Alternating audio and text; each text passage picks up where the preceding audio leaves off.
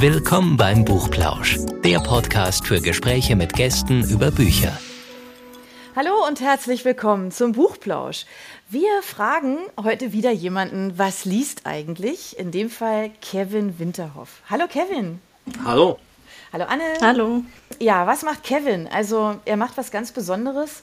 Also ich kann es jetzt, ich weiß nicht, Anne, wie es dir gegangen ist, als du das erste Mal davon gehört hast. Wusstest du, was das ist? Kidsretter e.V., was, was die machen? Also ich wusste, dass das ein Problem ist, aber ich wusste nicht, dass es wirklich Vereine gibt, die sich dem annehmen. Also ich hab, wusste es ehrlich gesagt auch nicht, weil ich mich immer gefragt habe, oh Gottes Willen, was macht man denn da? Das werden viele sich fragen. Insofern hoffe ich, dass wir diese Fragen jetzt auch beantworten können. Aber ich habe tatsächlich auch ähm, im Freundes- und Bekanntenkreis mal so rumgefragt und gesagt, sag mal, kennt ihr das? Habt ihr das schon mal gehört? Was passiert denn da? Und da kamen die verrücktesten Sachen. Also ähm, ja, ich kenne da jemanden, der fliegt immer mit einer Drohne vorher ab für den Bauern und so. Und ja, nee, nee, die laufen dann nochmal durch die Felder durch. Und das habe ich auch schon gesehen. Also es ist schon viel passiert. Worüber reden wir? Ähm, es geht tatsächlich um das Retten von Kitzen, von Rehkitzen, genau. Und ähm, das ist das, was dich umtreibt, Kevin. Ist das richtig? Ihr rettet Kitze, bevor sie von Bauern umgemäht werden. Kann man das so sagen? Naja, ich mag es lieber, wenn man sagt, von Mähwerken erfasst ja, werden, weil es ist. Die Bauern machen es nicht. Genau, es ist nicht die Intention der Landwirte, es zu tun. So mm -mm. Nee, und ich glaube, also ich hatte so das Gefühl auch, dass jeder irgendwie irgendwas eben so wusste, ja, ja, die Bauern da, die machen das oder ja, ich kenne einen, der macht dann das. Ähm, aber offensichtlich gibt's ja, gibt es ja schon eine Not. Wie, wie ja, seid ihr zu diesem Verein gekommen? Warum engagierst du dich da? Ja, es war so, dass ich selber ähm, 2011 mit dem Thema das erste Mal äh, in Verbindung gekommen bin. Also ich, ich habe einen Hintergrund als Naturfotograf, sag ich mal. Also ich bin ähm, schon immer in der Natur unterwegs gewesen und habe, während ich am Fotografieren war, irgendwann mal Menschen gesehen, die über ein Feld liefen und habe mir gedacht, Mensch, was machen die da? Habe dann nachgefragt und dabei stellte sich heraus, dass es Jäger sind, die die Wiesen absuchen, ablaufen tatsächlich, um Kitze zu finden. Und das Engagement ist halt bei, bei Jägern schon lange bekannt. Das haben die oft in ihrem eigenen Revier gemacht. Und so bin ich dazugekommen und habe dann spontan gefragt, ob ich helfen kann. Und die sagten mir damals auch, ja guck mal, da hinten haben wir schon eins gefunden, da wo der Stock in der Wiese steht, ähm, kannst du dir mal angucken. Und da habe ich damals ja, Bilder gemacht, das hat mich sofort ergriffen, das Thema, und dann war ich eigentlich jährlich dabei. Nach den ersten Jahren habe ich dann mal Medienschaffende mitgenommen, ähm, Radio, das örtliche oder auch die Lokalzeit, mhm. WDR Lokalzeit, und dann ja, merkte ich immer, das rührt unheimlich viele Leute an. Und ähm, so hat das dann seine ja, Kreise immer weitergetragen. Die sind ja auch süß. Also jeder hat oh. doch jetzt irgendwie so ein Bild vor sich, oder? Von so einem ja. kleinen Rehlein, große Augen, dürre ja. Beinchen und so. Und, und sie sind ja nicht nur süß, sie sind auch total hilflos. Das ist ja, das kommt doch da so dazu. Man, man kriegt dann schon so ein bisschen Beschützerreflex, sag ich mal. Nicht nur, weil sie süß aussehen, sondern wirklich, weil sie absolut hilflos sind. Aber da kommen wir vielleicht noch im Verlauf des Gesprächs drauf. Ja, unbedingt, weil, also ich meine, ich weiß nicht, also mir geht es jetzt so, das, was du jetzt gerade zu Anfang schon erwähnt hast, also du hast dann die Jäger gesehen und die haben gesagt, ja, guck mal, da, wo der Stock steckt, da ist ne, das Rehkitz. Ähm, was machen denn die Jäger mit den Kitzen? Also die markieren jetzt die Stelle, wo das Rehkitz ist und dann? Genau, also früher oder generell war es früher so, dass die ähm, Jäger vorher die Wiesen abgesucht haben ist also mhm. ist kein neues Engagement, das muss man ganz klar sagen. Es ist kein neues mhm. Engagement von irgendwelchen Naturfreunden, sondern das ist ein Engagement, das es schon seit 30, 40, 50 Jahren gibt von Jägern, die in ihrem eigenen Revier dann immer dafür gesorgt mhm. haben, dass es nicht zu unnötigen Verlusten beim Rehwild kommt. Ja. Und da es aber keine andere Technik gab, gab es nur zwei Möglichkeiten. Entweder Tüten in die Wiesen stellen, so nennt man das. Das heißt, man stellt am Vorabend vor der Markt ähm, große entweder Holzdreiecke oder halt Stämme, also so Holzbalken äh, in, die, in die Wiese oder Holzstöcke ähm, in die Wiese mit einem ähm, ja, Müllsack dran oder sowas, ähm, das sich dann bewegt, das irgendwie auch Irritation bietet fürs ähm, Rehwild und dann holen die Ricken halt manchmal die Kitze raus. Eine andere Möglichkeit ist halt wirklich in Reihen durchgehen. Das ist super mühsam. Das heißt, man geht mit einem Abstand von einem Meter durch die Wiese, einmal längs, der letzte bleibt stehen, die anderen reihen sich wieder unten an und man geht wieder in die andere Richtung. Das dauert unglaublich lange. Das ist am Ende trotzdem nicht 100% sicher. Und ähm, ja, da kann man eigentlich nur vor jedem den, den Hut ziehen, wenn er das schon früher gemacht hat. Ich habe das selber jahrelang mitgemacht. Das ist eine Schweinearbeit. Mhm. Die zwei Möglichkeiten gab es. Ja, aber was macht man dann? Also wenn jetzt der Jäger oder ihr, wenn ihr durchgelaufen seid, wenn ihr jetzt so einen Kitz gefunden habt, was passiert dann? Das wird rausgetragen aus der Wiese, damit es nicht vermäht wird, weil, mhm. das ist der Hintergrund halt von der ganzen Geschichte, warum man das machen muss. Äh, Rehkitz haben in den ersten zwei Wochen keinen Fluchtinstinkt. Ähm, es ist Gott, rein physiologisch so, dass mhm. die zwar schon nach ein paar Tagen der Ricke folgen könnten. Es wäre also körperlich kein Problem, dass die, dass die, äh, die Kitze den Ricken einfach mhm. folgen, den Rehmüttern. Aber der größere Schutz besteht halt darin, liegen zu bleiben, weil Rehkitze haben in den ersten Wochen keinen Eigengeruch. Das heißt, wenn sie sich nicht bewegen und tief in der Wiese liegen und sich einfach nur drücken bei Gefahr, dann läuft halt Fuchs, Wildschwein oder Dachs einfach dran vorbei, weil sie die nicht wittern können. Und das klappt wunderbar in der Natur, mhm. Klappt aber natürlich beim Mähwerk denkbar schlecht. Mhm. Und das ist der einzige, also das ist der Hintergrund von der ganzen Geschichte. Das heißt, die werden rausgetragen, werden an den Rand gelegt oder in Boxen verwahrt, bis dann der Landwirt gemäht hat und dann wird es wieder freigelassen. Natürlich immer mit Handschuhen und ganz viel Gras in der Hand, mhm. weil auch da wieder, das ist super wichtig, muss man tatsächlich auch heute noch Leuten sagen, Wildtiere gehören nicht angefasst. Natürlich auch keine Rehkitze, auch wenn sie süß sind, auch wenn man eventuell durch Bambi oder sonst was im Hinterkopf hat, oh, süße Tiere, muss ich streicheln? Nein, muss man nicht. Das heißt, man fasst sie nicht an, man trägt sie raus. Ähm, es geht dabei um das Leben des Kitzes. Und genau, das wird dann rausgetragen, bis der Landwirt gemäht hat. Und wenn's, wenn er gemäht hat und das, die Wiese wieder frei ist, dann kann man es an den Rand legen und die Ricke findet das dann auch tatsächlich wieder. Hattet ihr auch schon Fälle, dass die Ricke das dann nicht abgeholt hat? Also abgeholt in Anführungszeichen. Also es ist das kann sein, aber das ist äußerst unwahrscheinlich. Also ähm, wir retten mehrere hundert jedes Jahr. Das heißt also, wir haben da nicht die Möglichkeit, bei jedem hinterher zu gehen, aber wir hören ähm, von den Jägern und sehen bei uns natürlich in der Nähe auch immer wieder, ähm, dass die Ricken nachher mit den Kitzen ähm, weiter rumlaufen. Und das ist auch das, was die Wildbiologie in der Forschung da sagt.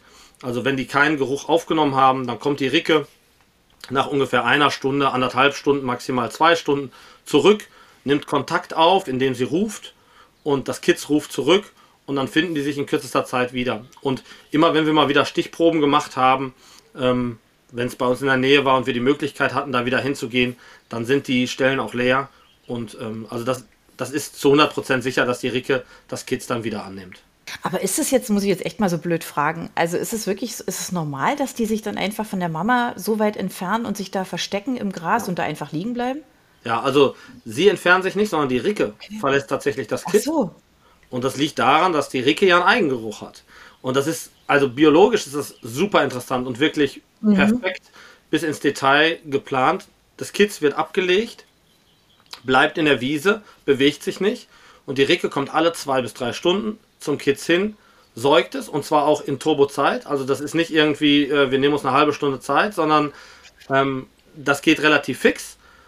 Dann läuft es kurz mit der Ricke rum, verändert den äh, Platz, wo es lag, dann wird es neu abgelegt und die Ricke entfernt sich wieder vom Kids. Weil sobald die Ricke beim Kids liegen bleiben würde, könnte man ja auch das Kids wittern. Und das mhm. ähm, soll ja nicht passieren. Und es ist sogar noch ein Ticken genialer, als man irgendwie denken würde, denn das die Ricke legt sich in Windrichtung hinter das Kitz. Das heißt also, wenn sich etwas dem Kitz nähert, dann kann die Ricke es wahrnehmen, weil der Wind es zu mhm. der Ricke trägt. Gleichzeitig wird der Geruch der Ricke durch den Wind nicht zum Kitz getragen. Also das ist schon ähm, ziemlich genial und geht über ja, normales Denken hinaus. Du hast ja auch gesagt, ihr lauft da, ähm, wenn ihr das Feld ablauft mit einem Meter Abstand, das ist ja wirklich nicht viel. Also die Natur hat sich schon gedacht, dass es sehr schwierig ist, einen Kids zu entdecken. Ich habe, glaube ich, auch mal in einer äh, Doku gesehen, dass es nicht so unwahrscheinlich ist, dass man schon mal neben einem Kids stand und es nicht gemerkt hat. Aber wie viele Leute braucht ihr dann eigentlich, um einmal so das Feld abzulaufen? Also wenn wir es noch so machen würden, wie ich gerade beschrieben habe, mit dem Durchlaufen, mhm. dann bräuchte man wirklich viele Leute. Also wir haben jahrelang, ähm, da war ich noch ehrenamtlich dabei, hatte noch keinen eigenen Verein.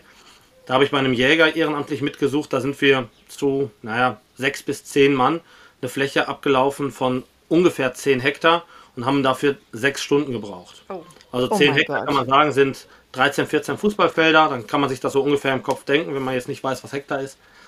Ähm, und ja, da sechs Stunden unterwegs zu sein mit Heuschnupfen ähm, Level 10.000 ungefähr, ja. ähm, dann kann man sich das ungefähr vorstellen, was das für eine Belastung ist, auch für den Körper einfach. Und das ist, das muss man einfach sagen, nicht bis zum Ende durchführbar. Also man kann nicht mhm. jede Wiese so ähm, absuchen. Das funktioniert ja. nicht. Und deswegen sind wir heilfroh, dass es da neue Techniken gibt. Aber ähm, es ist verdammt schwer, die zu finden. Also das muss man einfach sich klar machen. Wir haben es heute, dass wir ähm, selbst mit den Drohnen, kommen wir gleich zu, ähm, es den, den Helfern im Feld ganz genau erklären müssen, wo die liegen, weil wir hatten auch schon Fälle, wo die Helfer fast draufgetreten werden, weil die sich so ins Gras reindrücken. Und wenn die ganz klein sind, dann sind die ja kaum größer als, na, ich sag mal, zwei große Männerfäuste.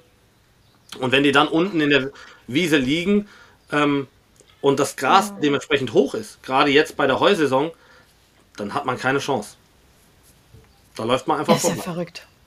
Ja, vor allem, wenn du, wenn du jetzt sagst, ähm, ihr seid da, ich sag ich mal jetzt, ne, für diese Größe von dem Feld, was du gerade eben geschildert hast, sechs Stunden gelaufen. Ich meine, da bist du an der einen Stelle fertig und läufst dann weiter und inzwischen liegt dann da vielleicht schon wieder eins, ja, weil das mhm. halt irgend, ne? Also du, du, das ist ja, das ist ja nicht verlässlich. Also ich denke auch immer die ganze Zeit so, wenn du das den Abend vorher machst oder den Tag vorher, dann passiert ja in der Zwischenzeit ja trotzdem noch eine ganze Menge. Also ihr seid es abgelaufen oder ihr seid mit der Drohne drüber und dann, und dann kann es ja trotzdem da wieder abgelegt worden sein von der Mama. Ja, genau. Also alle zwei bis drei Stunden kommt die Ricke und säugt. Mhm. Und in der Zwischenzeit kann natürlich alles passieren. Ähm, ja. Deswegen haben wir es damals so gemacht, als wir noch wirklich abgesucht haben per Fuß, sag ich mal, dass wir eine Ecke abgesucht haben und der Landwirt da schon mal angefangen hat zu mähen, weil dann natürlich mhm. eine bestimmte Unruhe ins Feld reinkommt und die erfahrenen ja. Ricken dann auch wissen, okay, äh, hier stimmt was nicht, ich muss jetzt äh, schnell da rein, um mein, mein ja. Kind rauszuholen. Das haben wir auch ja. teilweise schon beobachtet. Also die erfahrenen Ricken wissen dann ganz genau, welche Stunde geschlagen hat. Aber ähm, ja, wir sind halt froh, dass wir es so nicht mehr machen müssen, weil das mhm. ist vom Personaleinsatz einfach nicht mehr möglich. Das ist ähm, mit den Drohnen einfach eine ganz andere Nummer. Das hat sich komplett gewandelt. Mhm. Ist das das Mittel der Wahl? Also ja. mit, einer, mit, mit Drohnen die Felder abzufliegen? Ja, ich kenne einen Verein, der es anders macht. Ähm, okay. Alle anderen Vereine machen es mit Drohnen mehr oder minder professionell. Da gibt es schon noch Unterschiede, wie man das machen kann. Man kann manuell fliegen, man kann mit Missionen fliegen. Kann ich gleich mhm. nochmal erklären. Aber die Technik, gerade jetzt seit vier Jahren, sag ich mal, oder seit drei Jahren, ähm, da ist die Drohne schlägt alles. Das ist einfach so sowohl in Effizienz. Wir haben eine Stundenleistung von 20 Hektar. Das heißt also, wir können mit einer Drohne reine Flugzeit, wenn wir jetzt keine Kitze drin finden, 20 Hektar in der Stunde abdecken. Und selbst der schnellste Landwirt mit einem Butterfly-Mähwerk, das ist also links, mhm. rechts, vorne, das ja. nennt man Schmetterling oder Butterfly, die schaffen auch bei hohen Mähgeschwindigkeiten 6, maximal 10 Hektar, aber eher 6, 7 Hektar. Das heißt, wir sind jedem Landwirt da voraus und können eigentlich gleichzeitig mit dem Landwirt starten und dann kommt es auch zu keinem Zeitverzug und dann ist es auch ja absolute Sicherheit. Aber wie funktioniert das mit einer Drohne? Also wenn sitzt da jetzt jemand da und guckt sich die ganze Zeit die Bilder an oder wie muss er sich das vorstellen? Ja, also wir machen es jetzt seit zwei Jahren so, dass wir alle Felder vorher einspeichern. In dem ersten Jahr haben wir es so gemacht oder in den ersten zwei Jahren. Ähm, ich war im ersten Jahr schon privat unterwegs und im zweiten Jahr dann ähm, zu Vereinszeiten schon, da sind wir manuell geflogen. Da muss man sich das vorstellen, dass man wirklich ein Feld sieht auf der Karte. Also in dieser Drohne ist natürlich auch immer eine, eine Maps-Karte, mhm. sag ich mal, hinterlegt. Eine geografische Karte. Und die ist man dann in Linien abgeflogen. Und seit mhm. zwei Jahren machen wir es so jetzt aber so. gelaufen seid, oder? Im Grunde kann man das so sagen, ja, natürlich mit einem größeren Abstand mhm. zwischen den Reihen, mhm. aber ja, im Grunde so. Und Seit ähm, zwei Jahren machen wir das mit einem Programm, das eigentlich die meisten auch nutzen. Das ist der sogenannte UAV-Editor. Das ist eine, eine Web, ein webbasiertes Programm eigentlich, kann man sagen, das auf Google Maps Daten zurückgreift. Das heißt, ich habe da eine komplette Google Maps Karte drin. und ich speichere da vorher die Flächen des Landwirts ein. Das heißt, ich sage jetzt mal, Landwirt Müller meldet sich bei mir und sagt, ich möchte mähen. Dann ist meine erste Frage, okay, wie viel Hektar? Dann sagt er mir eine Zahl. Und dann geht es daran, dass er mir beschreibt, wo die Flächen liegen. Idealerweise lasse ich mir die Flächen vorher per WhatsApp einfach schicken. Einfach per Maps-Punkt, sag ich mal. Oder als Screenshot mit einer Umkreisung. Und dann speichere ich die Flächen ein. Und das Programm errechnet mir anhand von bestimmten Parametern, also Flughöhe, Flugbahn, also der Abstand der Flugbahn und ähm, auch Fluggeschwindigkeit, dann die perfekte Route aus. Und ähm, die kann ich abspeichern in einem kleinen Programm. Das speichere ich mir auf dem Stick. Und wenn ich dann vor Ort bin, nehme ich den Stick, tue den in die Fernbedienung und dann fliegt die Drohne das komplett automatisch ab. Und der Riesenvorteil darin ist, dass ich dem Landwirt vorher schon sagen kann, pass auf, dein Feld, das sind 5,6 Hektar, ähm, ich brauche dafür 11 Minuten und wenn nichts drin ist, kannst du in 15 Minuten kannst du mähen. Das heißt, die Absprache zwischen Landwirt und uns als Helfern ist viel genauer, es ist viel professioneller. Mhm. Ich kann vorher dem Landwirt nochmal die Flächen per PDF schicken, der kann sich die angucken, kann sagen, ey, pass mal auf, die Ecke da hinten, die hast du vergessen, ähm, das konntest du nicht wissen, aber die Fläche habe ich auch noch. So, das heißt, die ganze Kommunikation ist viel professioneller, als wenn ich da hinfahren würde, der Landwirt, Landwirt mir vor Ort sagen würde, äh, wie, da bist du nicht geflogen, aber habe ich doch versucht zu erklären, da musste auch, das heißt, es ist vorher einfach viel klarer. Ähm, mhm. Wir haben nachher eine saubere Statistik, können sehen, wie viel Hektar wir abgeflogen sind, wie viele Tage wir unterwegs waren, wie viele Kitze wir gefunden haben. Und wir können sogar in der Nacharbeit die Kitze auf der Fläche platzieren. Und das ist für uns eine Riesenhilfe, weil wenn nachher ein anderer Pilot da mal sucht im nächsten Jahr, dann kann er sich die Fläche aufrufen und kann sehen, ach guck mal, jetzt in den letzten zwei Jahren waren da immer Zwillingskitze drin und die waren oh, immer an Waldrand oder am Waldrand. Ähm, muss ich genau aufpassen da, äh, keine Ahnung, ja, also ist natürlich nicht hundertprozentig verlässlich, weil kann auch eine andere Ricke sein, aber man hat so eine Tendenz, wo man darauf achten muss und das hilft extrem bei der Vorbereitung. Und, das ist eigentlich der größte Punkt, ich als Pilot kann mich komplett auf das Bild verlassen und muss jetzt nicht mehr wahnsinnig mir Sorgen machen, wie ich gerade fliege. Das heißt, meine Konzentration geht mhm. nur auf das Wärmebild der Drohne und nicht mehr schweift die irgendwie ab, oh, bin ich jetzt ah. zu nah an den Bäumen oder sonst wie. Okay, das wollte ich jetzt nämlich noch fragen. Wie, wie findet ihr die? Ja, aber Wärme, okay, Wärmebild ist dann klar, okay. Genau, okay. das macht die Drohne auch so teuer. Also. Ah, ja, okay. Das ist keine normale Drohne, ne, die man sich jetzt irgendwo kaufen kann, sondern hm, das Doch, ist ja schon was Spezielles. Man kann sich die aber normal kaufen. Also es ist vor vier Jahren, fünf Jahren noch so gewesen, dass das Nachrüstungen waren. Und dann mhm. ähm, ähm, kam, ja, kam Donald Trump, muss man sagen. Äh, das ist immer lustig, weil dann alle immer stutzen und sagen, jetzt wird er doch nichts Positives über Donald Trump sagen. Doch, ähm, das wollte er nicht, aber Donald Trump ist der größte äh, Kittschützer, den es so gibt, weil ähm, er hat damals ein Handelsembargo ähm, erlassen. Und zwar durften amerikanische Firmen nicht mehr an chinesische Staatsunternehmen ähm, Sachen von Dual Use exportieren, also Sachen, die zivil und militärisch mhm. genutzt werden können. Was er nicht wusste, Wärmebilddrohnen oder Wärmebildkameras gehören natürlich auch dazu. Die kann man zivil nutzen, kann man auch militärisch nutzen. Und der Marktführer ähm, auf, im Bereich der Drohnen, ich glaube, das ist jetzt keine Werbung oder so, das weiß eh jeder, das DJI, das ist eine chinesische ja. Firma, halbstaatlich. Ja, genau. Und die kamen plötzlich nicht mehr an diese Wärmebilddrohnen des amerikanischen Herstellers Flair oder Fleur. Der hat früher diese Wärmebildkameras gemacht. Tja, und dann ähm, musste dieses chinesische Staatsunternehmen erfinderisch werden. Und wie sie das dann so machen, haben sie eine eigene Drohne rausgebracht mit einer eigenen Wärmebildkamera zum Hälfte des Preises. Ähm, und dadurch wurde die Rehkitzrettung auf einmal auf einen Schlag viel professioneller und viel erschwinglicher. Mhm. Das heißt nicht, dass es günstig ist. Eine Drohne kostet immer noch 6.000, 6.500 Euro. Ähm, oh, wow. Ja, aber es war halt vorher nur die Kamera 10.000. Und das hat sich halt halbiert. So, okay. Und das ist schon enorm. Also die Drohne an sich ist nicht teuer. Die Drohne ist die Basis von ganz vielen Hobby-Drohnen oder professionellen Filmdrohnen. Mhm. Aber ähm, die Kamera macht es halt unheimlich teurer. Und das ist deutlich günstiger geworden, ähm, dank Donald Trump. Ja, muss man so sagen. Okay. Ja, okay. Mit der Herleitung kann man das jetzt irgendwie nachvollziehen, aber ja, schön, okay. Ne? der erste Moment, wenn man dann erstmal kurzatmig wird. Ja, genau. Ja, irgendwie schon. Ihr müsst euch dann ja auch nach den Zeiten der Bauern richten, also wann sie mähen. Ähm, das ist ja teilweise. Du schüttelst den Kopf? Ja, es ist eine Angleichung eigentlich. Also, ähm, was wir erlebt haben eigentlich in den letzten Jahren, also erstmal anders. Wir können nur morgens suchen und abends suchen, weil wir brauchen den Wärmeunterschied. Wenn wir mittags ja. suchen würden, ist die Wiese warm, ist das Kids warm, sehen wir nichts. Das heißt also, wir können morgens suchen von ja, ungefähr 4.30 Uhr, wenn die Sonne aufgeht, oder von 4 Uhr ab bis maximal 9 Uhr. Dann wird es zu warm, weil das Ganze spielt sich im Mai, Juni ab. Das heißt also, jetzt mhm. sind die letzten Tage eigentlich, ähm, es ist eigentlich jetzt vorbei. Aber Mai, Juni ist so, sind die Hauptmonate und wir können abends ab 19 Uhr ungefähr wieder suchen. 19.30 Uhr, es kommt so ein bisschen auf den Tag an. Aber in der Zwischenzeit können wir nicht suchen. Der Landwirt wird natürlich auch nachmittags mähen. Und dann müssen wir immer sagen, du, da können wir nicht helfen. Und da sind wir mittlerweile auch, ähm, ja, ganz strikt hört sich falsch an, aber ganz ehrlich drin, weil es bringt keiner Seite was, wenn wir sagen, okay, wir helfen und dann eventuell was übersehen und der Landwirt mäht es platt, ähm, dann denkt der, boah, diese ganzen Drohnen, die funktionieren überhaupt gar nicht und jetzt habe ich, hab ich mich hier bemüht und habe Kidsretter e.V. angerufen.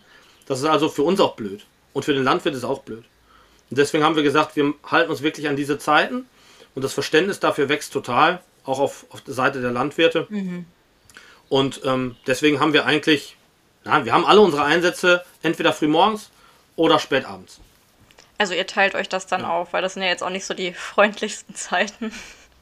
Ähm, also, nee, da muss ich mal eine Lanze brechen für meine Piloten. Wir teilen uns das gar nicht auf. Also wir fliegen morgens 4.30 Uhr, stehen um 3.30 Uhr auf, fliegen dann bis wir können. Das kommt darauf an, ähm, wie der Einzelne beruflich unterwegs ist. Wenn er selbstständig ist, kann er vielleicht bis neun fliegen. Ähm, wenn er wie ich ganz normal angestellt ist, dann ähm, muss er früher nach Hause. Also ich muss um sechs zu Hause sein, mache dann meine Kinder fertig, bringe die zum Schulbus, fahre selber zur Arbeit. Ähm, zwischendurch kriege ich in der Pause dann ähm, Anrufe oder auch nicht in der Pause und muss die dann auf die Pause vertrösten als guter Arbeitgeber und rufe dann zurück und plane neue Einsätze. Ähm, und abends geht es dann nochmal raus, teilweise bis Mitternacht. Und am nächsten Morgen ähm, drücken wir auf die Repeat-Taste und das Ganze geht wieder los. Und das geht teilweise wochenlang. Also ähm, Schlaf ist überbewertet und äh, deswegen ein, ein Hoch auf den Kaffee. Ja, also das ist so. Auf jeden Fall richtig viel Respekt an euch. Ja. Also wir kommen dieses ja. Jahr auf ähm, insgesamt 120 Einsatztage. Also wir sind in diesen zwei Monaten ein Dritteljahr unterwegs gewesen. Boah, ja. Wahnsinn.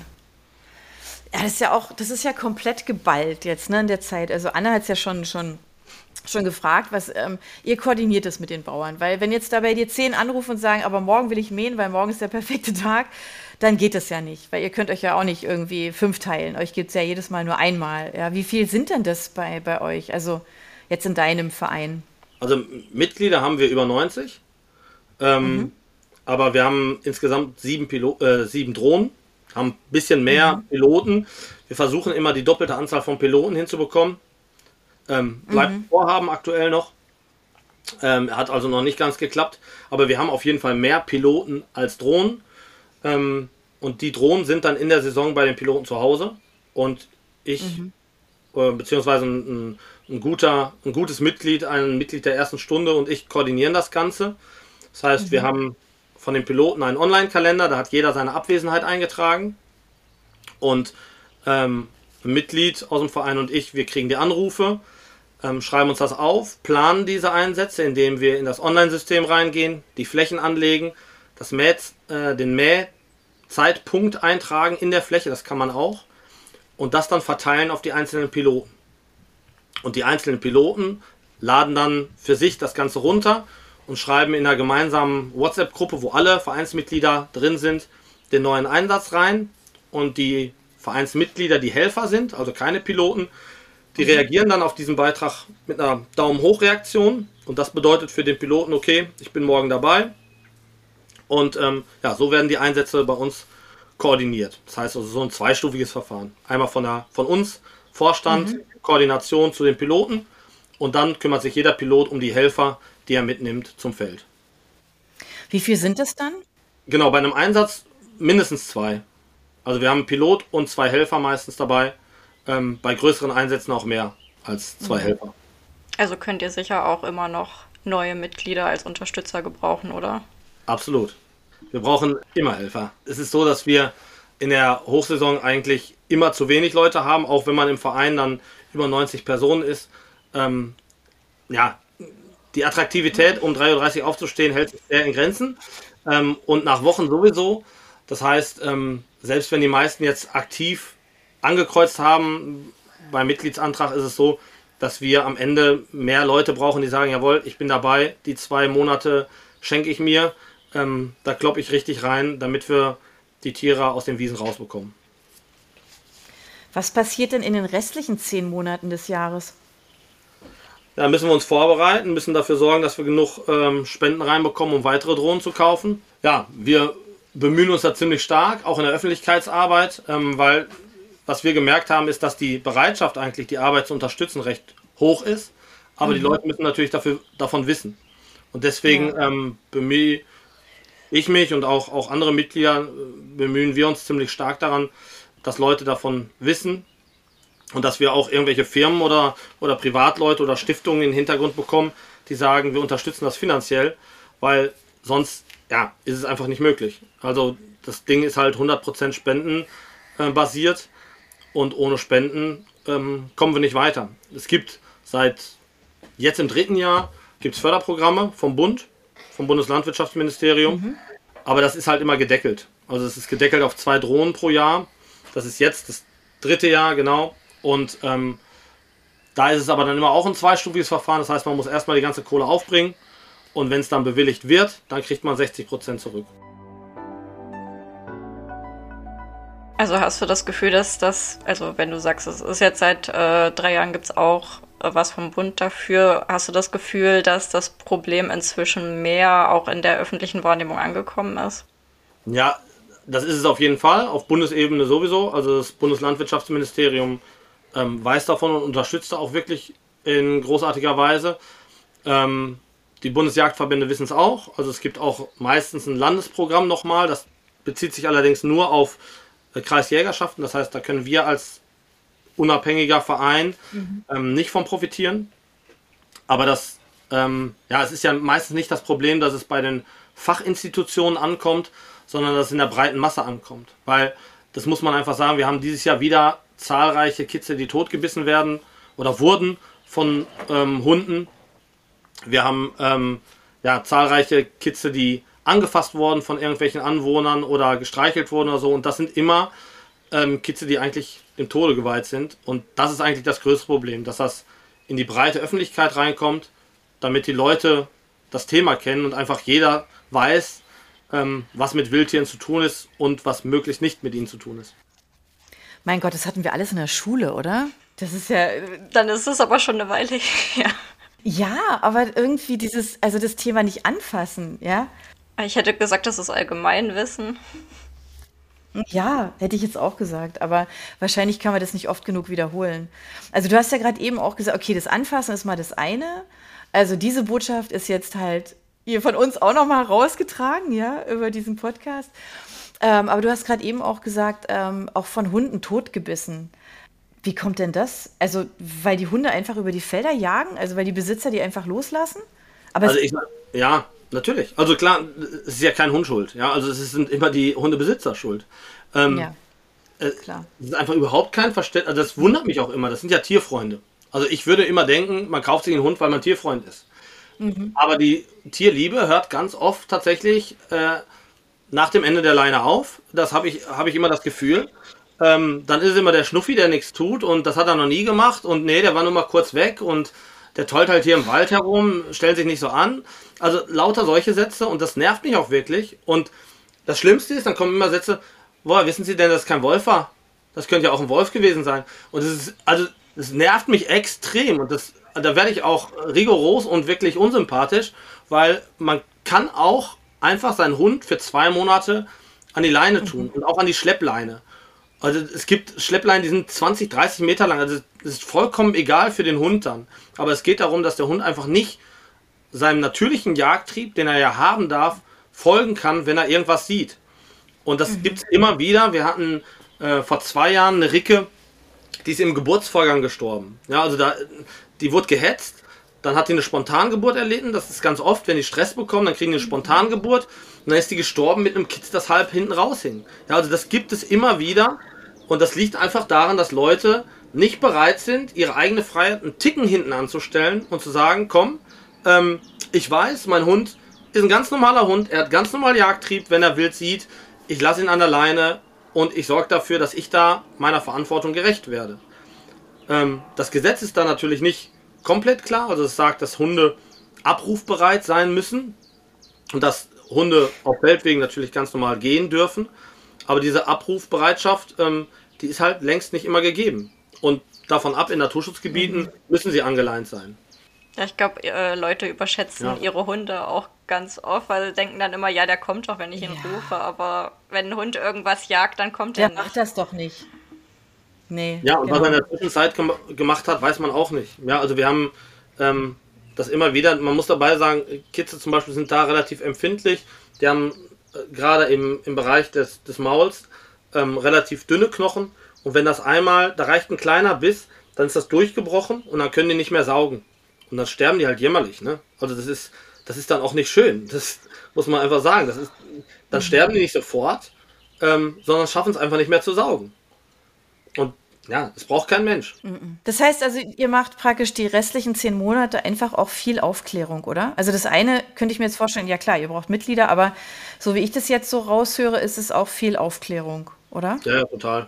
Das ist natürlich immer ein bisschen das Problem, was man als ja, temporär aktiver Verein, sage ich jetzt mal, äh, jahreszeitlich ähm, beschränkt aktiver Verein hat. Was macht man die restlichen zehn Monate? Wir versuchen da halt schon ein bisschen aufzuklären, uns bestimmte Themen rauszusuchen, wo wir sagen, okay, darüber informieren wir jetzt oder auch mal mit Landwirten zu sprechen, mhm. die hervorzustellen, weil unser Ansatz war von Anfang an, dass wir kein Verein sind, der einer bestimmten Richtung zuzuordnen ist. Also wir, wir kommen nicht aus der Jagd, ich bin kein Jäger, ähm, ich bin aber auch kein Landwirt. Das heißt, das war eigentlich der Ursprung, warum ich den Verein überhaupt gegründet habe. Also irgendwann kam ein Jäger zu mir tatsächlich und sagte, du bist die perfekte Person, um einen Verein zu gründen, was dieses Thema betrifft, weil es sind immer Landwirte beteiligt, es sind immer Jäger beteiligt und es ist manchmal auch ein Gegeneinander zwischen Landwirtschaft und Jagd, weil der Landwirt sagt, Jäger, du musst das machen. Und der Jäger sagt, nein, das ist deine Verantwortung, Landwirt, und dann stehen die gegenüber. Und das war mein Ansatz, dass ich sage, pass auf, ich gründe einen Verein, da sind Jäger drin, da sind Landwirte drin, da sind andere Naturfreunde drin. Und alle drei bemühen sich darum, Kitze zu retten, egal was der eine vom anderen denkt. Und das funktioniert mhm. bis jetzt ganz hervorragend. Wie aktiv sind denn, den, sind denn da die Jäger noch? Also ihr seid mit den Drohnen unterwegs, aber die Jäger gibt es ja auch noch mit ihrem Auftrag. Ne, viele Jäger sind bei mir im Verein mit drin. Mhm. Das muss man einfach sagen. Und das ist die größte aktive Gruppe. Ich weiß schon, also könnt ihr euch darauf einstellen, sobald dieser Podcast rauskommt, werden die ersten Kommentare kommen. Ja, das machen die ja nur, weil sie dann im Herbst die Rehe schießen können. Das ist der erste Kommentar, der kommt. Und ich finde es ähm, sehr ungerechtfertigt und auch sehr arrogant, weil diese Tastaturhelden, die das meistens schreiben, die habe ich noch nie morgens um 3.30 Uhr am Feld gesehen oder um 4.30 Uhr. Und ich, mir schwillt da so ein bisschen der Kamm, weil natürlich kann man alles besser wissen und alles äh, eine ganz starke Meinung haben und auch ganz sicher wissen, dass Jäger Mörder sind und so. Aber ähm, sich dann selber zu engagieren und zu sagen, aber ich kann ja auch was machen, ich kann mich ja auch engagieren, ich kann ja auch versuchen, die Welt ein Stückchen besser zu machen. Mhm. Ähm, das fehlt dann meistens und das ähm, finde ich schade, weil Protest ist die eine Sache, aber dann zu sagen, okay, ich werde aktiv und ich versuche mein Möglichstes zu tun, um die ganze Sache in eine positive Richtung zu ändern, das fehlt. Und das finde ich unheimlich schade. Und da muss ich einfach sagen, das, was ich sehe in meiner praktischen Arbeit bei Kidsretter, ist, dass ähm, sehr viele Jäger sehr aktiv sind, in ihrem Revier die Hege, die ja im Jagdrecht auch verankert ist, sehr, sehr ernst, ernst nehmen und das geht weit über das Ziel, im Herbst irgendwelche Rehe zu schießen, geht das hinaus. Also mir haben schon ganz viele Jäger auch geholfen im fremden Revier, wo sie gar kein Interesse haben, aus, mhm. diesem, aus dieser Sicht heraus irgendwelche Rehe zu schießen, ähm, sondern da geht es einfach darum, dass sie sagen, dieser Tod muss nicht sein, der ist sinnlos und der ist qualvoll und in meiner Jägerehre fühle ich mich da angerührt, etwas zu tun. Ja. ja, gut, die Aufgabe eines Jägers ist ja eigentlich auch eine andere. Vielleicht, Anne, wir müssen uns auch mal mit einem Jäger unterhalten. Einen bekannten Kräuterschnaps müsst ihr vorher trinken. Da steht nämlich alles schon drauf. Ich will jetzt nicht hier über Schleichwerbung machen, aber da steht drauf, das ist des Jägers Ehrenschild, das er beschützt und hegt sein Wild, weitmännisch jagt, wie es ihm gebührt, dem Schöpfer im Geschöpfe ehrt. Und das nehmen sehr, sehr viele ernst, dass sie wirklich sagen, komm, ich bin jetzt für dieses Revier zuständig und ja, ich entnehme hier Wild, ich schieße hier Wild, aber ich mache das mit Respekt und ich sorge auch dafür, dass es dem Wild, das hier lebt, gut geht. Mhm. Also das geht um, um Kidsrettung, das geht um Anlegen von irgendwelchen Wildäckern, dass die im Winter genug haben und so. Also das ist schon, das ist schon mehr. Das ist wirklich, die stehen da auch mit einem finanziellen Background ja dahinter. Also die Wildschäden mhm. müssen ja auch bezahlt werden. Das ist nicht so, wie man immer denkt. Da fährt jemand mit dem Jimny und dann sitzt er auf dem Hochsitz und schießt was tot. Ähm, diese primitive Sicht der Jagd, so ist es halt nicht. Spricht ja. vieles dafür, dass wir uns tatsächlich mal mit einem Jäger unterhalten, Anne. Das machen wir. Das nehmen wir uns jetzt mal vor. Genau. Aber wenn nochmal zurück, also zu dem, was ihr tut. Ja. Ähm, wenn man jetzt bei euch auf der, auf der Website ist, dann ähm, stolpert man über Vergrämungsgeräte. Was ist denn mhm. das? Ja, äh, das sind Geräte, die wir nutzen in der Zwischenzeit, wenn der Landwirt zum Beispiel nicht sofort ähm, mähen kann. Also Vergrämungsgeräte, im Grunde ein alter Begriff, ne? Etwas vergrämen. Ja, etwas, ist ein ganz ähm, ungewöhnliches Wort eigentlich, ja. Ist eigentlich auch ein Jagdbegriff. Etwas unattraktiv im Grunde machen. Ja, also bei den Tüten, von denen ich gesprochen habe, die man in die Wiesen stellt, mhm. das ist auch eine sogenannte Vergrämungsmaßnahme. Also man okay. sorgt dafür, dass die Wiese unattraktiv wird für das Wild, um da drin zu bleiben. Man vergrämt also die Wiese. Ja, von mhm. Gram. Ja. Gräm dich ja. nicht. Ähm, und diese Vergrämungsgeräte, die machen ja, audiovisuelle Signale, die blinken also blau. Blau kann Rehwild wahrnehmen als Farbe und okay. piepen dabei in unregelmäßigen Abständen. Und ich habe jetzt nicht so ein Ding dabei, aber wenn ich es anmachen würde, würdet ihr auch verstehen, dass es ähm, die Wiesenfläche vergrämt. Also es ist wirklich sehr, sehr nervig. Ähm, und die kann man da reinstellen und so ein Vergrämungsgerät deckt ungefähr drei Hektar ab. Ähm, hm, okay, ja. ganz schön viel. Und, ja, absolut. Und das kann halt helfen, wenn wir beispielsweise einen, einen Landwirt haben, der Milchviehwirtschaft hat, der muss ja morgens immer melken und der kann nicht sofort morgens mähen. Wir mhm. müssen aber morgens suchen, weil sonst wird es zu warm. Das heißt, wir suchen, machen die Fläche leer und stellen dann beispielsweise ein Vergrämungsgerät rein, ah, um die Fläche dann sauber zu halten sauber bis zum Zeitpunkt, ja. wo er mäht. Dafür haben wir diese Geräte. Und wie viel habt ihr da im Einsatz? Wir haben davon zehn. Also jeder Pilot hat bei uns nicht nur einen Pilotenkoffer, einen Drohnenkoffer, wo die Drohne drin ist, sondern auch noch einen Zubehörkoffer. Da haben wir Funkgeräte drin, ähm, die dann einmal der Pilot hat und einmal der Helfer, um den Helfer überhaupt an die richtige Stelle zu leiten. Da drin ist so ein Vergrämer, da drin ist eine Nachtlampe, so eine Stirnlampe, also verschiedenste Sachen, die man braucht im alltäglichen Einsatz, ähm, als Kidsretter. Und ähm, das heißt, wenn er die also im Einsatz brauchen sollte, kann er sofort darauf zugreifen und das dann einsetzen. Ja. Es ist alles etwas komplexer, als man, also auch ja. als ich am Anfang gedacht habe. Am mhm. Anfang dachte ich, hey cool, Drohne, wir fliegen los und dann holen wir die raus. Nach einer Zeit merkt man, boah, war ganz schön dunkel heute Abend. Ja, man bräuchte mal Lampen. Ja, wir brauchen unbedingt sogar Stirnlampen, weil wir haben keine Hand mehr frei. Weil wir haben neben einem, einem Kasten oder einer Kiste, wo das Kitz reinkommt, auch noch einen Kescher, weil die Kitze mittlerweile nicht mehr liegen bleiben, sondern aufspringen und wegrennen. Das heißt, man hat dann äh, Funkgerät, Kescher, Kiste. Ja, und dann haben wir irgendwann gemerkt, ey, es ist alles etwas komplexer. Wir brauchen Zubehörkisten, wir brauchen zwei Helfer mindestens dabei. Das entwickelt sich so im Lauf der Zeit. Mhm.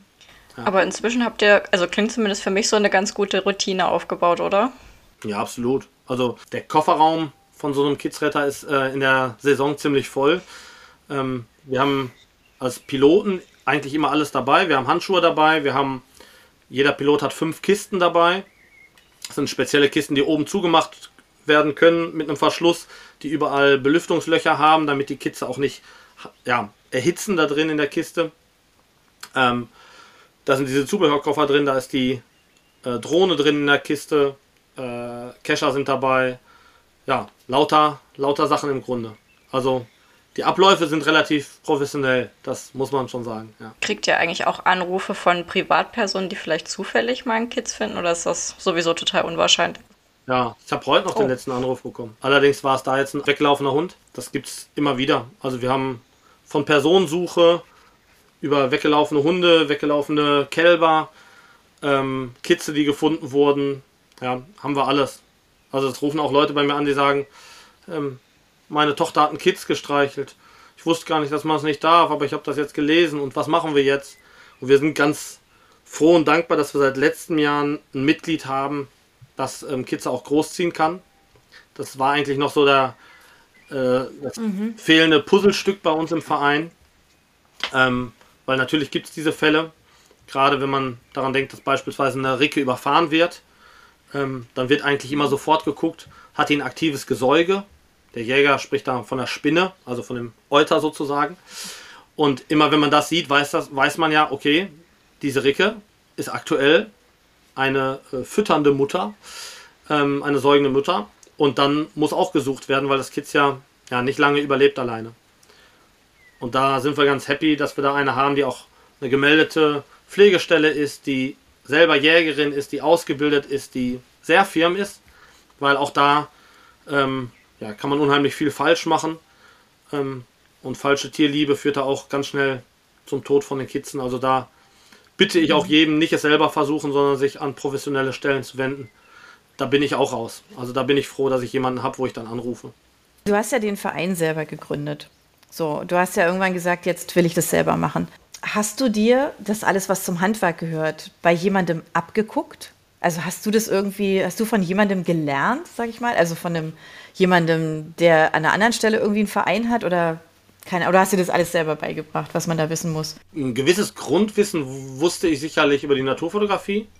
Also weil ich mhm. einfach mich mit dem Wildtier natürlich beschäftigt habe. Dann habe ich Biologie studiert, das hat auch ein bisschen geholfen, aber das hilft jetzt am. Okay. Ja, aber das hilft ja trotzdem ja nicht. Ist ja nicht so, dass da ein Pro-Seminar irgendwie Kittrettung ist im Biologiestudium. Ja, so ist es ja nicht. Ähm, klar, die Gespräche mit den Jägern helfen extrem. Und mhm. dann habe ich auch ziemlich viel gelesen, weil ich finde immer, es gehört irgendwie zum gegenseitigen Respekt dazu, dass man weiß, wovon man redet, dass man nicht irgendwas irgendwie macht, sondern dass man dem Gegenüber, in meinem Fall jetzt Jägern oder auch Landwirten, den nötigen Respekt entgegenbringt, indem man sich mit der Materie des anderen beschäftigt. Und deswegen mhm.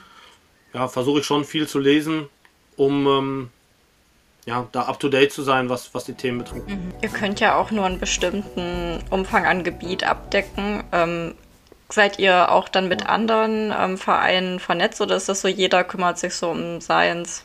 Nee, also es gibt zum Glück ähm, Seiten, wo man ja, Vereine finden kann für sein Bundesland. Also da gibt es zum Beispiel Kidsrettung-Hilfe oder es gibt ähm, die Deutsche Wildtierrettung, wo man auch das Bundesland eingeben kann und dann die verschiedenen Vereine sehen kann. Manchmal sind es auch Einzelpersonen, die aktiv sind oder Hegeringe, also Jagdgemeinschaften. Ähm, aber ich habe mich dieses Frühjahr auch echt bemüht, die Vereine in meiner Umgebung mal aufzuschlüsseln. Das heißt also, ich habe ähm, ja, gegoogelt, telefoniert, um verschiedene andere in meiner Umgebung zu finden, die sowas auch machen. Habe dann mhm. eine PDF-Karte erstellt, also erstmal eine Google Maps-Karte mit den verschiedenen Vereinen. Habe daraus eine PDF ähm, generiert und dann auch eingegeben, wie viele Drohnen die haben, wie viele Mitglieder und die Telefonnummer.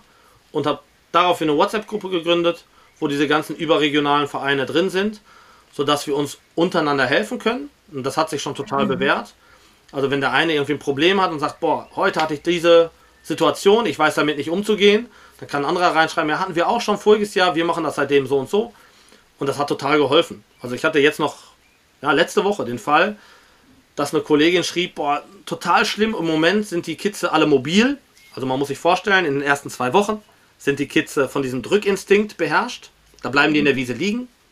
Und danach entwickelt sich ein sogenannter Fluchtreflex. Das heißt, dann fangen die an, ja, so zu reagieren, wie man sich vorstellen könnte bei Wildtieren. Mhm. Die springen auf und rennen weg. Das machen mhm. die aber erst, wenn man vor denen steht. Also gerade in der Übergangszeit. Und das ist dann für uns super schwer, weil das ist mitten in der Heusaison. Die Wiese ist ellenlang hoch. Und die Landwirte wollen ja trotzdem mähen. Und dann rennen die weg und legen sich irgendwo wieder hin. Und dann schrieb die mich an und sagte, boah, ich habe ein Riesenproblem, die rennen immer wieder rein und heute ist es dann passiert, eins konnten wir retten, eins nicht. Weil das ist wieder reingerannt. Dann habe ich ihr geschrieben, pass auf, hatten wir auch schon, gib dem Maschinenführer, der auf dem Schlepper, auf dem Trecker sitzt, ein Funkgerät, lass den Drohnenpiloten oben drüber fliegen, das andere Funkgerät hat der Drohnenpilot und dann mäht er Stück für Stück die Wiese ab und immer wenn ihr ein Kind sieht, sagt ihr Stopp, der hält an und ihr jagt wieder weiter. Und am nächsten Tag schrieb sie, boah, super, hat klasse funktioniert. Das heißt, da bemühen wir uns, unser Expertenwissen weiterzugeben, vom Expertenwissen der anderen zu helfen mhm. oder äh, zu, zu, zu ähm, profitieren. Und wenn wir mal ein Problem haben in der Saison und wir merken, wir haben keinen Piloten mehr, wir haben aber noch Aufträge, dann können wir auch da reinschreiben und sagen, kann uns irgendwie jemand helfen aus der Region. Und auch das hat schon dazu geführt, dass dann andere Vereine uns geholfen haben oder wir anderen geholfen haben. Toll. Also man merkt schon, das ganze Projekt lebt von sehr viel menschlichem Engagement.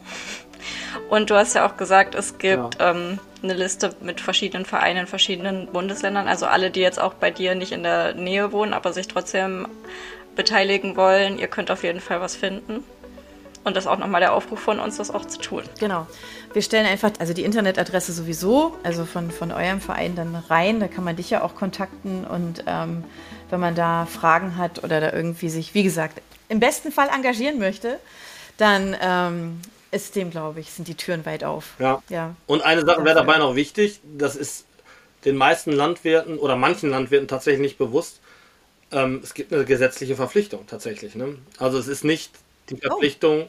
ja, es ist nicht die Verpflichtung von einem Jäger irgendwie zu suchen, sondern es ist die Verpflichtung, gesetzliche Verpflichtung nach Tierschutzgesetz, ähm, dass der Landwirt dafür sorgt, dass in seiner Wiese nichts mehr drin ist. Weil es ist anders als beim Hauskaninchen oder so. Wild gehört keinem. Okay. Ist auch rechtlich herrenlos. Ja. Und deswegen geht man davon aus, dass man sagt, nach Tierschutzgesetz, ohne vernünftigen Grund darf man kein Tier töten, kein Wirbeltier. Und weil die Maat kein vernünftiger Grund ist, also das Mähen der Wiese, mhm. Ist alles, was in der Wiese ist, Verantwortung des Landwirten. Oder von dem, der auf der Maschine sitzt. Wird auch manchmal geteilt. Wenn es jetzt zum Beispiel ein mhm. Auftrag ist, der gemäht wird. Und dann müssen die mhm. dafür sorgen, dass beim Mähen nichts passiert. Und da gab es auch echt schon Gesetzes äh, Gerichtsurteile, wo Leute zu Geldstrafen oder sogar zu Bewährungsstrafen verurteilt wurden. Das ist also ziemlich hart. Seit äh, okay. einigen Jahren haben wir den Tierschutz auch im Grundgesetz, Artikel 20a. Das ist also eine Sache, die sich das, die Bundesrepublik vorgenommen hat ja, die Tiere zu erhalten für die nächsten Generationen. Und dementsprechend ähm, ja, ist das auch ziemlich hart, was Gerichtsurteile betrifft. Mhm. Finde ja. ich aber auch gut, dass, dass es da eine Regelung gibt. Das ja. Problem dabei ist nur, was passiert, wenn es trotzdem passiert. Ja, gut. Ja, man muss halt nach bestem Gewissen und Gewissen handeln, ne? Und man muss sich halt schon engagieren. Genau. Ähm, und äh, hast du das Gefühl, dass es noch zu wenig Vereine gibt wie deinen? Also ist da wirklich ist noch viel Luft für solche Vereine oder hast du das Gefühl, dass es ja eigentlich schon ganz gut organisiert ist? Es werden schon immer mehr. Ähm, mhm.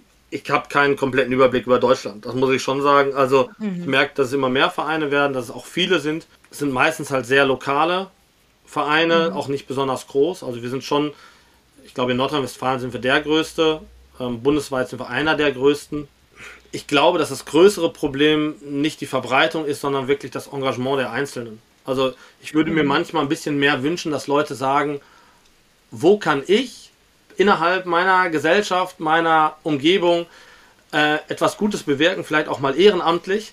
Ähm, ich habe da das Gefühl, dass es so ein bisschen zurückgeht, wenn ich mir Sportvereine angucke oder auch ähm, mhm. Tierschutzvereine. Ähm, das ist wahrscheinlich auch eine Folge von der Individualisierung, dass wir nicht mehr so gemeinschaftlich denken, wie das vielleicht noch vor 30, 40 Jahren der Fall war. Nun lebte ich da auch noch nicht. Das ist also nur mein Gefühl. Ich kann das nicht beweisen, aber ja, ich finde immer Verantwortung, ist einer meiner Lieblingssätze, Verantwortung ist etwas ändern zu können. Und ähm, wenn man die Möglichkeit hat, etwas zu ändern, dann wäre es vielleicht auch mal eine Idee, ähm, es einfach zu tun und zu sagen, ich nehme mal ein bisschen von meiner ähm, Social Media Zeit weg und ähm, stecke die einfach mal in, was auch immer, Kinderbetreuung, äh, Sportvereine oder halt ähm, Kids-Vereine und helfe da mit und ähm, ja, tu meinen Teil dazu, um diese Gesellschaft ein Stückchen sozialer und besser zu machen. Dachte ich auch, ja.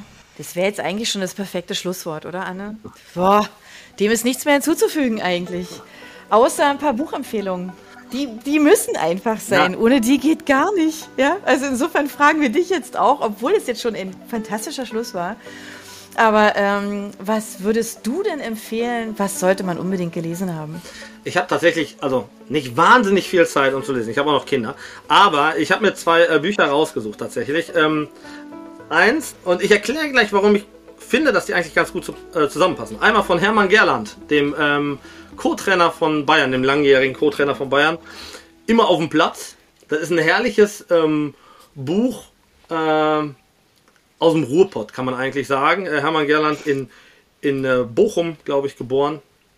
Und äh, beschreibt da seine Kindheit im Grunde in den äh, ja, 50er, 60er Jahren. Ähm, 50er Jahren, glaube ich sogar und erklärt auch so ein bisschen, finde ich persönlich, gesellschaftlich, warum man vielleicht nicht alles verteufeln kann, was vor 30, 40 Jahren oder 50 Jahren anders gemacht wurde und was so ein bisschen Verständnis schafft ähm, für die Lebensweise von damals, weil er ganz gut beschreibt, wie seine Lebenssituation war, wie einfach seine Kindheit war, welche Probleme da mhm. vielleicht auch vorgeherrscht haben, die mit den heutigen nicht wirklich vergleichbar sind. Ähm, Finde ich also ein schönes Buch, um sich zu erden und um so ein bisschen zu mhm. überlegen, wie gut geht es mir und welche Probleme waren vielleicht in Generationen vor uns. Dann habe ich noch ein anderes, das aus meiner Sicht gut dazu passt, ähm, ist weniger biografisch, sondern mehr ähm, sachbezogen äh, von dem Kabarettisten Vince Ebert. Äh, Lichtblick statt Blackout. Geht also um die Energiewende. Recht humoristisch geschrieben, aber geht eigentlich in die gleiche Kerbe. Äh, er spricht da über ja, die tollen Ideen, die wir haben und auch die tollen Ideale, die wir als Gesellschaft haben und wo wir uns überlegen, ähm, alles neu und besser zu machen. Ähm, und das aber ganz oft verbunden ist mit einem vielleicht ideologisierten Standpunkt und er plädiert da etwas mehr für ähm, Miteinander, etwas weniger Ideologie, etwas weniger äh, du schlecht, ich gut, also dieses Moralisierende, mhm. wo wir oft in der Gesellschaft drin sind, ähm, wo wir stark unterscheiden und starke Gräben auftun, da spricht er für etwas mehr, ja, Miteinander, etwas mehr Realität, wie er es wahrscheinlich beschreiben würde. Und ich finde, dass die ganz gut zusammenpassen, weil wenn man sich diese beiden Bücher gemeinsam tatsächlich durchliest, dann glaube ich, versteht man auch, warum die vorangegangenen Generationen vielleicht nicht beim Kohleverbrennen gedacht haben, so jetzt reiten wir die Planeten mal richtig in eine Scheiße, sondern ähm, da ging es einfach darum, den Kindern einfach mal eine Kindheit äh, zu machen mit warmem Wasser und ähm, mit ein bisschen mehr Wohlstand, als man selber hatte. Und genau, mhm. ich glaube, dass man diesen Respekt nicht verlieren darf bei dem Blick, den man heute vielleicht auf die Vergangenheit hat. Ich finde es auch so super, wie unterschiedlich die Buchempfehlungen immer sind, die wir kriegen. Sowas hatten wir jetzt zum Beispiel noch nie dabei. Ich finde es auch großartig. ich freue mich auch schon immer. Und das ist jetzt, ja, das ist auch wirklich sehr, sehr, sehr, sehr anders als das, was wir bisher hatten. Vielen Dank. Sehr gerne. Super. Bin neugierig. Ja. Und ihr hoffentlich da draußen auch. Kevin, wir sagen dir vielen, vielen Dank für deine Zeit dass wir jetzt wirklich viel dazugelernt haben, den einen oder anderen vielleicht wachgerüttelt haben oder nochmal das ein oder andere Schulwissen nochmal ähm, in Erinnerung gerufen haben. Genau, also das hast du geschafft. Ähm, wir hoffentlich mit dem Podcast insgesamt. Und wer sich engagieren will, findet ähm, sowohl also die Adresse zu eurer Website, zu eurem schönen Insta-Account. Ähm, das findet ihr alles bei uns in den Show Notes. Und wenn ihr Fragen habt, meldet euch einfach gerne. Wir sagen an der Stelle, wie gesagt, vielen Dank, Kevin, für deine Zeit. Danke euch. Und bis zur nächsten Folge. Bleibt uns treu ladet Freunde dazu ein, uns zuzuhören. Und wir freuen uns über viele Zuhörer. Bis zum nächsten Mal. Macht's gut. Tschüss. Ciao. Tschüss. Für unsere Buchplauschhörer haben wir übrigens noch etwas ganz Tolles. Falls ihr nämlich jetzt gerade nach dem richtigen Hörbuch sucht, dann könnte Bookbeat eine gute Idee sein. Stöbert durch über 50.000 Hörbücher entdeckt Bestsellerlisten, die Hörbücher von DP natürlich auch, oder lasst euch ganz persönliche Empfehlungen geben. Ihr wollt das einfach mal ausprobieren? Buchplausch und Bookbeat schenken euch einen ganzen Monat Bookbeat for free.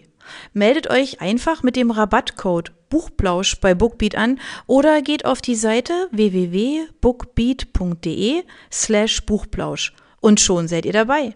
Den Link, den haben wir auch noch einmal in die Beschreibung der Podcast-Folge eingefügt. Also nutzt dieses wunderbare Angebot, einen Monat lang so irre viele Hörbücher zu hören, wie ihr wollt, denn genauso funktioniert Bookbeat. Das ist nämlich toll. Ihr könnt so viele Hörbücher hören, wie ihr wollt. Das ist doch jetzt genau das Richtige, oder? Also ausprobieren. Wir freuen uns mit euch. Bis dann.